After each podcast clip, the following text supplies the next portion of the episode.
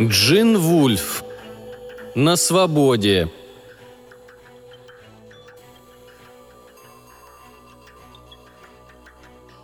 Не стоило мне читать то письмо. Более того, не стоило мне возвращаться на берег Слоновой Кости. Письмо нашло меня в Кейптауне. К нему прилагалось другое, от некого Дюбуа. Писал он нечто в этом роде. «Месье, я имею честь замещать вашего доброго друга, господина Берколя, которому, увы, несколько не здоровится. Иначе говоря, я исполняю обязанности главного управляющего этого округа. Надеюсь, занимать эту должность мне придется недолго. Прилагаемое письмо попало ко мне только вчера, но, вероятно, провело много недель или даже месяцев в чужих руках.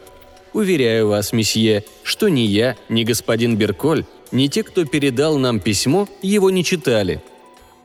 Письмо, о котором шла речь, я сохранил. Приведу его ниже – «Дорогой друг, прошу вас, не обижайтесь, что я обращаюсь к вам так. Для утопающего любой прохожий становится лучшим другом. Вы, наверное, помните, что управляющий округом советовал Джозефу пристрелить меня. Искать помощи у него бесполезно, а ваши глаза были полны жалости. Тогда меня это возмутило. Как же я была глупа. Джозеф погиб. Рабочие говорят, что его растерзал леопард. Работы для них нет. А если и появится, вознаграждение за труды ждать не придется. С каждым днем их становится все меньше. Я заперта в клетке. Иногда меня кормят, но чаще забываю. Пожалуйста, помогите. У вас такое доброе лицо. Умоляю. Марта Гехт. И я отправился туда. А что еще оставалось? 32 дня я плыл к берегу Слоновой Кости на торговой шхуне – и мне еще повезло, что плаванье не затянулось. Берколь хотел отправиться со мной, но ему помешала болезнь. Замещавший его Дюбуа сопровождать меня отказался. По правде говоря, не выдержав бремени обязанностей, которые взвалила на него судьба, бедняга едва не довел себя до нервного срыва. Путешествие пошло бы ему на пользу. Я пытался его уговорить, но он не соглашался – я понял, что спорить с ним бесполезно, и при первой возможности покинул город в сопровождении четырех носильщиков и местного жандарма по имени Джакада. Он доставил то самое письмо и, вероятно, мог бы что-нибудь рассказать о плантации Гехта и, что важнее всего, о жене ее покойного владельца. Я пишу «мог бы», потому что узнать мне удалось немногое. Жена владельца плантации была Кей Гайбу, одержимый духом леопарда – когда я спросил Джакаду о клетке, он подтвердил, что женщина заперта, но затем упомянул, что по ночам она бродит в поисках добычи. Я удивился, ведь по его же собственным словам она сидит в клетке, но он лишь пожал плечами.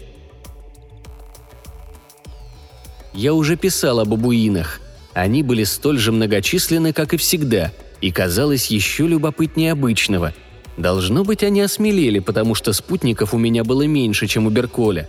Пожалуй, стоит упомянуть об одном странном происшествии, хотя его связь с последующими событиями пока не ясна. На какой-то краткий миг я поймал себя на том, что смотрю на себя и своих спутников глазами бабуина. Бабуин этот, самец, а может быть самка, был совершенно обычным и ничем не отличался от своих сородичей – я почувствовал себя чрезвычайно неловко, словно бледный, покрытый струпьями калека, вынужденный передвигаться на одних только задних лапах. Ощущение это, как я уже пытался сказать, было мимолетным и оставило после себя чувство, что я невольно присвоил нечто, принадлежавшее бабуину. Не успел я пройти и десяти шагов, как ко мне подбежала молодая самочка. Она потерлась о мои шорты и взяла меня за руку. Так мы с ней шли еще примерно четверть часа – Самочка держала меня за руку и легко передвигалась на трех лапах.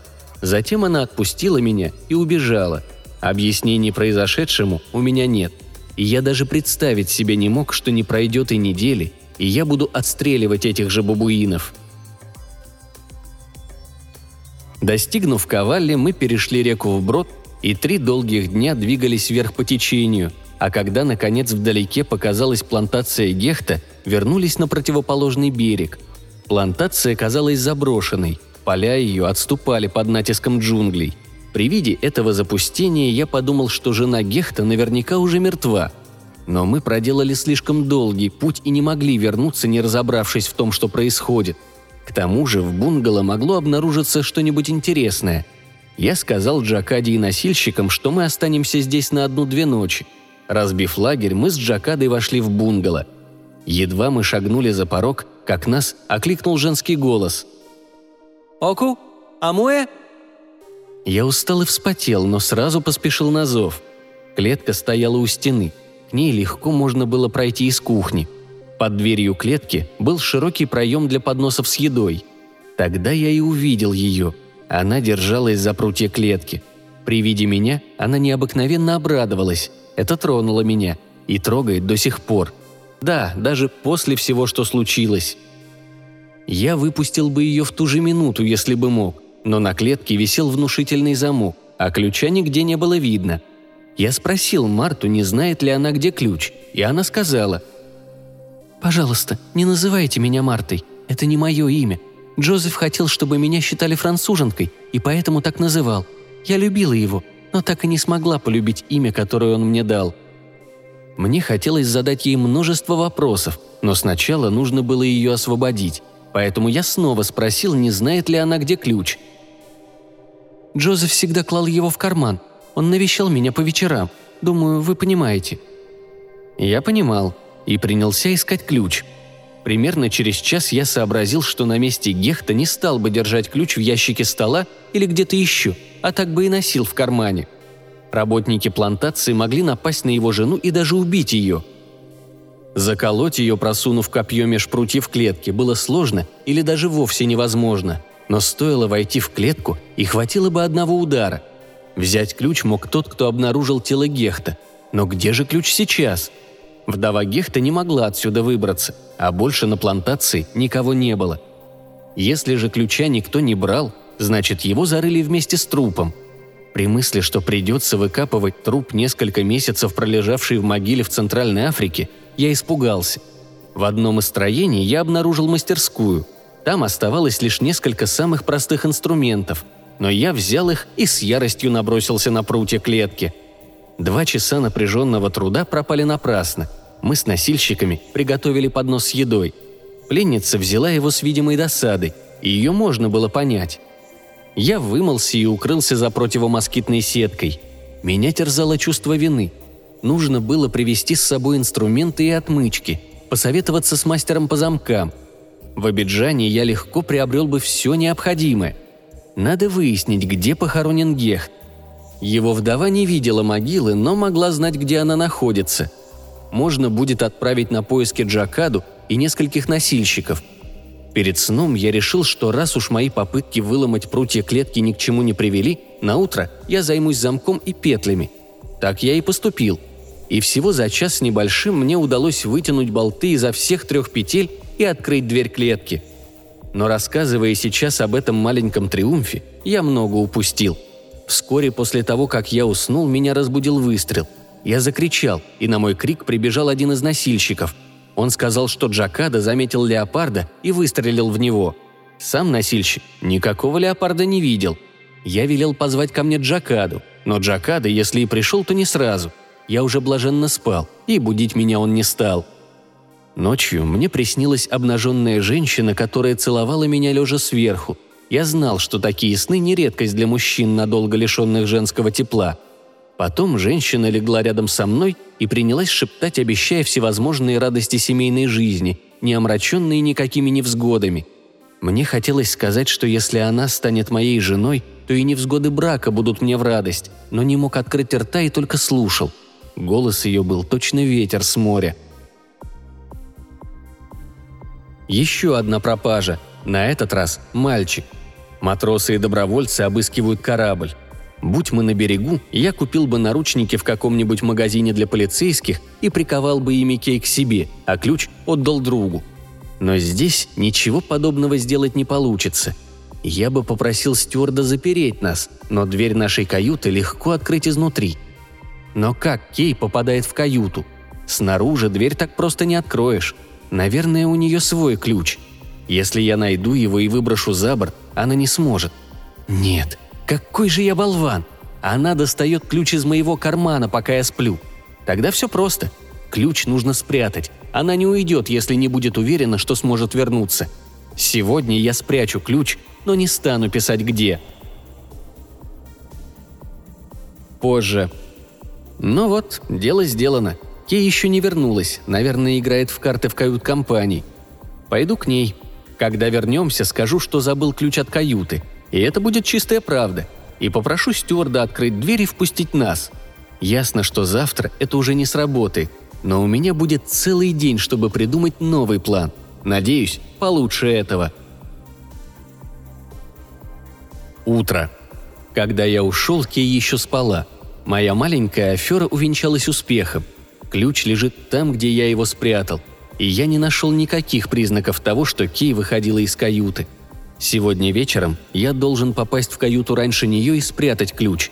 Я приму ванну, и, вернувшись, она застанет меня в халате. Утром я тоже должен встать раньше и забрать ключ до того, как она проснется. Но что я буду делать, когда мы прибудем в Нью-Йорк? За ужином Кей извинилась и вышла. Я решил, что она отлучилась в уборную. Но она не вернулась. Полчаса спустя я попросил жену полковника проверить, как она. Вернувшись, миссис Ван Клифф сообщила, что Кей в уборной нет. Она проверила все кабинки. Возможно, Кей стало дурно, предположила она. Вряд ли. Воды в южной части Атлантики спокойны.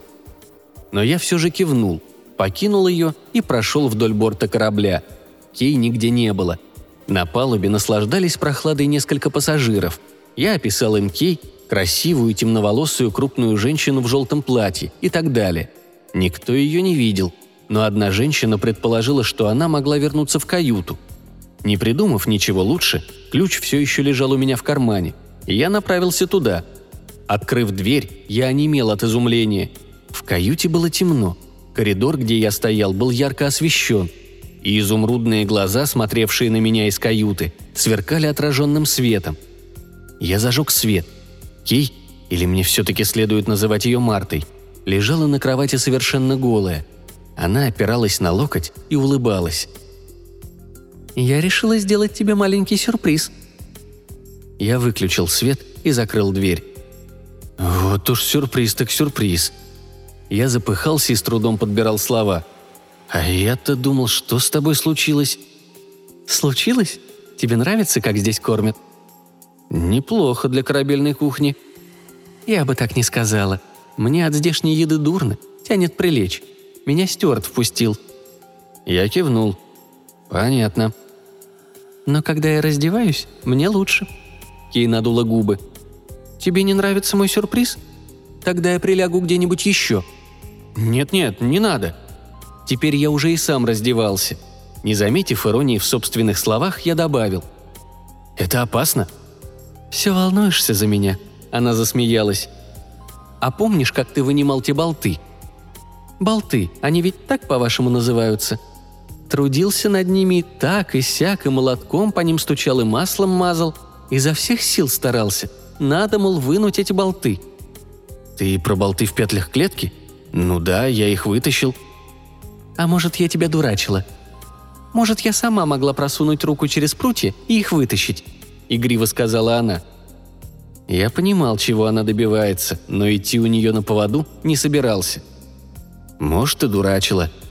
Там было три петли. Из первой я провозился почти час – на две остальные пришлось потратить по 20 минут, хотя я уже знал, что с ними делать. «Я тоже волнуюсь. За тебя. Это плохо, да?» «Очень плохо». Я был тронут. «По меньшей мере глупо». «Нет, не глупо. Просто плохо. Я боюсь сделать тебе больно». В ее голосе слышалось искреннее беспокойство. Полоска нежного пушка тянулась от ее лобка к пупку. Я гладил ее, продолжая разговор – «Мне уже причиняли боль, но я жив, как видишь». «Зачем ты приехал в Африку?» Я много читал о ней и решил, пока еще молод, увидеть все это собственными глазами. Я вспомнил, как тяжело далось мне это решение и какое облегчение я почувствовал, когда корабль отплыл. Мне вдруг показалось, что я могу все, даже взлететь. Она молчала, и я продолжал. Я хотел поохотиться на крупную дичь, на слонов, носорогов, гипопотамов, львов и леопардов. Мечтал, что развешу по стенам головы животных. Ну и все в таком духе. Она засмеялась. «И долго бы ты ел убитого слона?» «Ты права. Убивать надо только того, кого собираешься съесть. Я охотился на антилоп, чтобы накормить своих спутников. Нас было шестеро. Четверо носильщиков, Джакада и я – Обратно вернулись всемиром. С тобой. Ты стрелял в бабуинов. Я навсегда перед тобой в долгу. Они могли убить тебя. Я говорил правду. Они бы ее убили, если бы я им не помешал. Когда они бросились в рассыпную, последними бежали те, кто подобрался к ней ближе всего. Израненные, истекающие кровью, хромые, притихшие. Те, кто уцелел, громко галдели. Но не эти. Одному из них оторвало лапу но не моей пулей и не пулей Джакады. «О чем ты думаешь? Ты все время думаешь и молчишь». «Да, пожалуй». Мы лежали рядом в темноте. Пот выступал на наших телах. «Когда станешь старый-старый, захочешь говорить, но никто не станет слушать. Скажут, он старик, а старики ничего не понимают». Что ж, Сегодня я и вправду чувствую себя старым. Вы даже представить не можете, каким старым. И вот что я скажу. Старики понимают одно. Они понимают, как многого не знают. Была ли Кей одержима духом леопарда или душой леопарда? Что она такое, эта так называемая душа, если ее, например, можно передать другому, как носовой платок? Или, может быть, она уходит сама, как человек, покидающий родительский дом? Действительно ли Кей или Марта могла превращаться в леопарда. Звучит смешно. Но человеческие глаза не отражают свет. Его отражают только глаза животных. «Ты убивал слона? Много мяса отдал тем, кто помогал на охоте?» «Нет, ни разу не убивал». «Для целого племени слон хорошая добыча. Там много голодных ртов», Дети заползают в слона, а потом выползают из него с полными животиками слонятины. Она тихо засмеялась. «Я не убивал слона», — повторил я. «Стервятники, гиены, шакалы придут к тебе, скажут. Накорми нас, Бвана, мы дети твои». «Точно», — подумал я. «Они придут и будут правы. Они наши дети, наследники человечества». «Леопарды чистоплотнее нас», — сказал я, обращаясь сам к себе. «Я часто говорю сам с собой, если знаю, что прав. Они убивают, когда голодны, и съедают всю свою добычу. А мы убиваем, чтобы сделать очередной полисборник, который служит пищей разве что моли. А для наших детей это уже просто мусор». «Я рада», — почему-то промурлыкала Кей. «Львы и леопарды боятся нас, как честные люди, боятся преступников», а мы их, как преступники, боятся полиции. Я долго молчал, пока Кей не спросила. «О чем ты думаешь?» Она гладила меня, но было ясно, что это не могло продолжаться вечно. Я думал о бабуинах. Они все время галдят, но в их гомоне нет никакого смысла. Наверное, люди когда-то так же галдели, а потом в их гомоне постепенно проступил смысл. Многие ломают голову над тем, как же появилась речь. Вот тебе и ответ на эту загадку – в детстве было то же самое. Родители уехали из Англии во Францию, отправили меня учиться, готовиться к дошкольной школе. К детскому саду. Поправил ее я. Это по-немецки. Kindergarten. В Англии так говорят? Насколько мне известно, да. Тогда я знала по-английски всего несколько слов, которые помнила еще с тех пор, как жила в Англии. Я очень старалась их не забыть, повторяла перед сном как молитву – Потому что в них был смысл. Во французских словах смысл тоже был. Но ты тогда этого не понимала. «Я люблю тебя», – прошептала Кей, и я задумался, понимает ли она смысл этих слов, и что они для нее значат, и что они значат для меня. Вскоре, покинув меня, она прошла по коридору в маленькую ванную и вернулась, чего, как я боялся, могло и не произойти. А затем и я покинул ее по той же причине – и, вернувшись в тихонько покачивающуюся кровать, застал Кей уже спящий, и она замурлыкала, тихо, раскатисто и глубоко. Я снова и снова повторял себе, что сплю. А потом встал, быстро оделся и вышел. Ее мурлыканье преследовало меня, пока я не закрыл за собой стальную дверь нашей каюты. На небе к тому времени уже появились звезды. Африка – прекрасное место, чтобы наблюдать за звездным небом. Если, конечно, делать это не из-под деревьев, а в саванне или на плантации. Море тоже подходит, когда совсем стемнеет и корабль кажется черным. Ходовые огни не мешают. Луч прожектора блуждает во мраке, как сияющий карандаш, а потом гаснет. Корабль движется сквозь неподвижный горячий ночной воздух. Звезды не мерцают, а горят ровным светом, как далекие костры. Да в сущности они ведь и есть далекие костры. «На корабле большая кошка», – раздался голос у меня за спиной. Я обернулся, но вместо лица увидел только бледное пятно с темными усами. Мне захотелось сразу сказать этому человеку, что он ошибается, но вместо этого я сказал – Думаю, на всяком корабле есть кошка, а то и не одна. Это будет побольше домашней. То есть это очень большая кошка? Спросил я. Вопрос прозвучал глупо, но я не знал, что еще сказать. Ну да. Вы хотите сказать вроде льва? Ну да. Может быть, вроде тигра? Я хотел, чтобы мои слова прозвучали как шутка. Он покачал головой – я едва разглядел это, хотя он стоял всего в двух шагах от меня. «Мы только что отплыли из Африки. Тигров в Африке нет. Они водятся в Азии, в Индии, Китае и еще нескольких странах».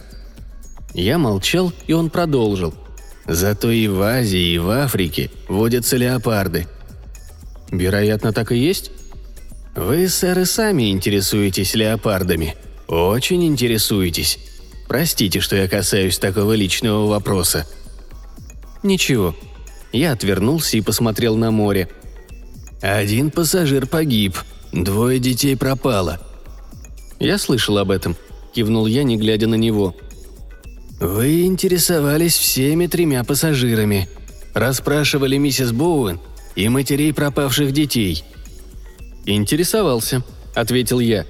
«Но что в этом такого? О них весь корабль говорит», – но никто не касался вашего интереса к пропавшим.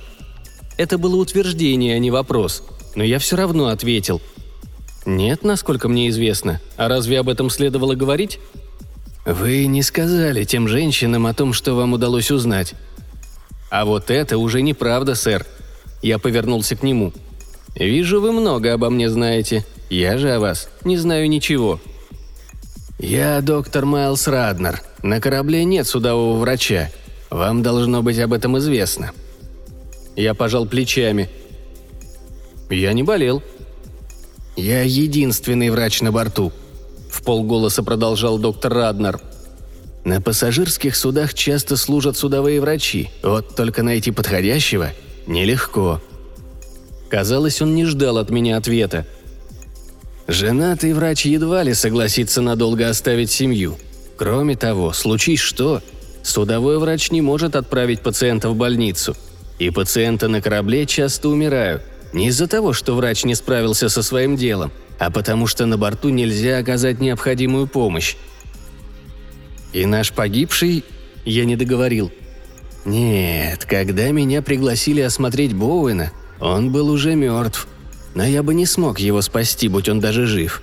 Ему перегрызли горло и повредили позвоночник – так убивают львы и леопарды. И рыси. «Вы хорошо в этом разбираетесь», — заметил я. «Благодарю вас. Четыре года назад я осматривал туземца, на которого напал леопард. Мне приходилось видеть детей, которых тоже загрыз леопард. Растерзал и сожрал. Волки и собаки нападают спереди, а большие кошки – сзади. Я не стал отворачиваться к морю, но промолчал – «Это ваше первое путешествие в Африку? Простите, если лезу не в свое дело», – спросил меня доктор. «Да, но я прожил там два года». «Вы богаты, а я нет. Зато я двадцать с лишним лет копил деньги, чтобы осуществить мечту и поохотиться в африканской саванне». «Надеюсь, вам понравилось?» «Понравилось, хотя охотился я недолго и почти ничего не подстрелил», – но увидеть Африку мне хотелось не меньше, чем поохотиться. К тому же в каждой деревне есть больные. Так мне во всяком случае показалось, и я не мог пройти мимо. «Вы ведь дали клятву?» – кивнул я. Доктор Раднер покачал головой. «Дело не в этом. Я делал, что мог, и часто мне удавалось помочь. Переломы, зараженные раны. Трофеев не добыли? Ничего достойного занесения в книгу рекордов. Однажды Дэн Харвуд подбросил мне новую идею. Дэн – мой друг, профессиональный охотник. Он очень мне помог. Чертовски трудно найти животных, убив которых можно побить чужой рекорд. Профессиональный охотник за всю жизнь встречает не больше дюжины таких. Но Дэн услышал по радио то, что могло меня заинтересовать. Мне еще не приходилось охотиться на леопарда, а в Сарабане тогда заметили леопарда-людоеда. Может, он и не годится для рекорда, но зверь очень большой, сказал Дэн. Вы понимаете, что я почувствовал, услышав эти слова. В темноте доктор едва ли мог различить выражение моего лица, и я всем сердцем надеялся, что он ничего не заметит. Чтобы стать известным охотником, не обязательно ставить рекорды. Достаточно убить людоеда и о тебе заговорят все журналисты, пишущие об охоте. Твое имя попадет в дюжину книг и будет появляться на страницах газет и журналов и через сто лет после твоей смерти. Я сказал Дэну, что мне это интересно, и я готов сделать все, что от меня потребуется. Мне тоже очень интересно, но я, пожалуй, пойду. Жена будет волноваться», — сказал я. Из-под черных усов доктора на мгновение показались зубы. «Дальше будет еще интереснее», и мне, и, полагаю, вам. Советую остаться и послушать». Я остался.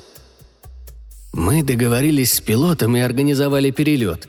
Неподалеку от Сарабана, во французском Судане, есть вытоптанное пастбище, где можно приземлиться. Мы наняли гида и пару носильщиков и пришли на плантацию, принадлежавшую иммигранту по имени Джозеф Гех. Я слышал, он погиб. Вы его знали? Я пожал плечами. Встречал как-то?» «Значит, вы не были друзьями?» Я покачал головой. «Он выращивал сахарный тростник, кофе и тому подобное, а продавал все это ниже по течению реки. В тех местах его плантация была единственным островком цивилизации. Жену его я тоже видел, хотя он и не выпускал ее из клетки. Помню, я прикурил ей сигарету, а она поблагодарила меня. Мне показалось, что муж не давал ей спичек. Доктор Раднер вынул сигарету из блестящего портсигара и прикурил от встроенной в крышку зажигалки.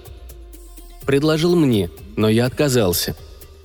Ее звали Марта, и хотя она была не из наших, но по-английски говорила вполне сносно. Мы уехали, с тех пор я ее не видел, и уж точно не ожидал увидеть ее здесь, на корабле. «Леопарда-то пристрелили?» – спросил я – «Знаете, некоторое время я сомневался, был ли это вообще леопард. Вы слышали о людях-леопардах?» Я сказал, что нет, но это весьма интересно. «Это что-то вроде ложи».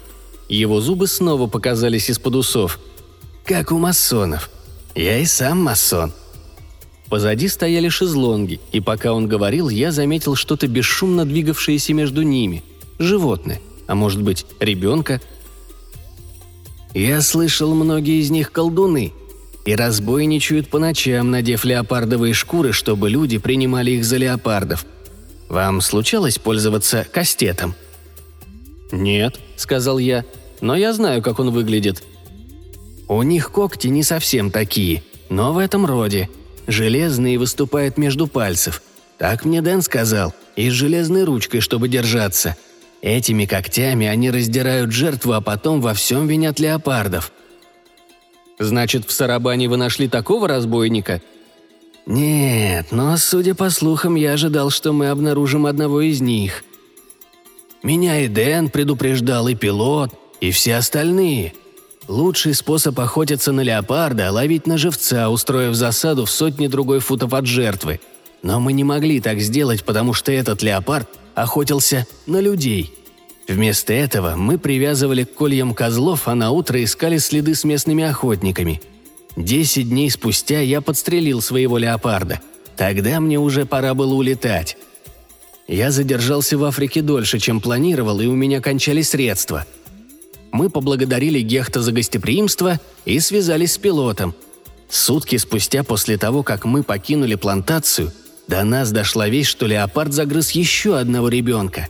Похоже, тот леопард, которого подстрелил я, не был людоедом. Я спросил доктора, не вернулся ли он за людоедом позже. «Нет, не вернулся. Но мне и не хотелось. Я очень удивился, увидев на корабле жену Гехта. Даже сомневался, она ли это, пока не услышал, как она говорит. Это точно она. А что случилось с Гехтом? «Он умер», — сказал я. «Его растерзал леопард?» «Говорят, что да. Сам я тело не видел». Доктор Раднер кивнул и щелчком отправил окурок за борт, в Атлантический океан, где он потух как метеор. «Говорите, на Боуэна напали сзади и перегрызли горло?» «Да», — кивнул доктор. «А что случилось с теми детьми?» «Не знаю. Но люди-леопарды убивают только врагов. По крайней мере, так говорят. Думаю, они могут убивать и детей своих врагов, в отместку или из ненависти, но все же...» Он не договорил. «Вы, должно быть, слышали о клевете в адрес моей жены?» «Слышал», — сказал доктор Раднер.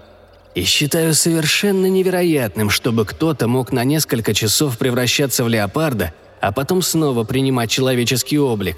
Однако человек вполне способен поверить, что он превращается в животное. Ведьмы в средние века верили, что летают на метлах. Верили искренне и твердо. Этому есть немало примеров. Точно так же человек может верить, что превращается в леопарда. А еще может использовать когти, о которых я вам говорил, как орудие убийства – я рассказываю вам все это потому, что вам может пригодиться умение отличить истинную жертву леопарда от ложной. «В США леопардов нет», — сказал я так твердо, как только мог. «Верно, нет. Не считая тех, что живут в зоопарках, цирках и у частных владельцев. Эти подсчету не поддаются. Но почти в каждом штате водятся горные львы. На юго-западе страны изредка встречаются ягуары — я промолчал, и доктор Раднер отошел от борта, прикоснулся к полям шляпы и сказал. «Доброй ночи, сэр. Уже поздно, а я что-то заболтался. Приятных снов». Он ушел, а через несколько минут я услышал тихие невнятные звуки, сменявшиеся мертвой тишиной. Не меньше часа я стоял, прислонившись к борту, и смотрел на море. Нельзя сказать, что было очень холодно, но поднялся холодный южный ветер – а на мне был только легкий тропический костюм. Я многое бы отдал за то, чтобы пропустить стаканчик, но бар давно уже был закрыт. Некоторое время спустя ко мне подошел полковник. Он искал уголок, чтобы спокойно выкурить сигару перед сном. Я поприветствовал его, он предложил сигару и мне. Я отказался и пожаловался, что бар закрыт. Тогда он достал серебряную фляжку и протянул мне. Я с благодарностью взял ее, но сделал всего два глотка, хотя содержимое было изумительным на вкус. Полагаю, это был джин, бомбейский джин. После второго глотка я представил подчеркнуто старомодную этикетку с портретом королевы Виктории. Я поблагодарил полковника и вернул ему фляжку. Мы с ним немного поболтали, и я ушел. На полпути к нашей каюте я нашел то, что ожидал увидеть гораздо раньше. Тело доктора Майлза Раднера – Минуту или две я сидел над ним, осматривая рану на шее, от которой он умер, хотя на его теле были и следы от когтей. Очевидно, животное кралось за ним, а потом набросилось сзади, схватило когтями и нанесло смертельный укус. Я зашел в каюту. Я изнемогал от усталости, очень хотелось спать, должно быть из-за джина. В каюте было темно. Кей уже вернулась в постель и спала. Я тихо разделся, стараясь не разбудить ее, и лег рядом – вот моя история. У Кей не было паспорта, и у нас возникли небольшие трудности при въезде в страну. Но мы объяснили, что она потеряла паспорт в Африке и вскоре нас пропустили. Кей подала заявление на получение американского паспорта как жена гражданина США. К моему удивлению, она решила сохранить девичью фамилию и представилась как Кей Гайбу. Забыл сказать, что мы свили уютное гнездышко в доме моих родителей в Нью-Йорке – Насколько я помню, в последний раз я был здесь шесть лет назад. Родители теперь живут в Европе.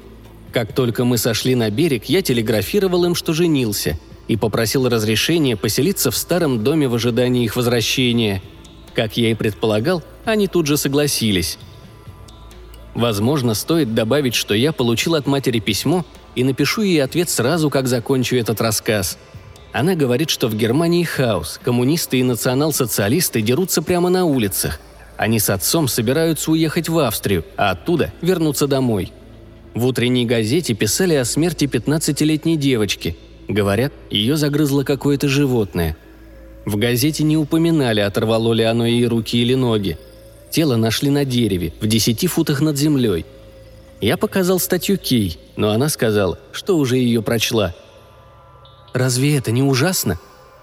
Позже я снова перечитал статью.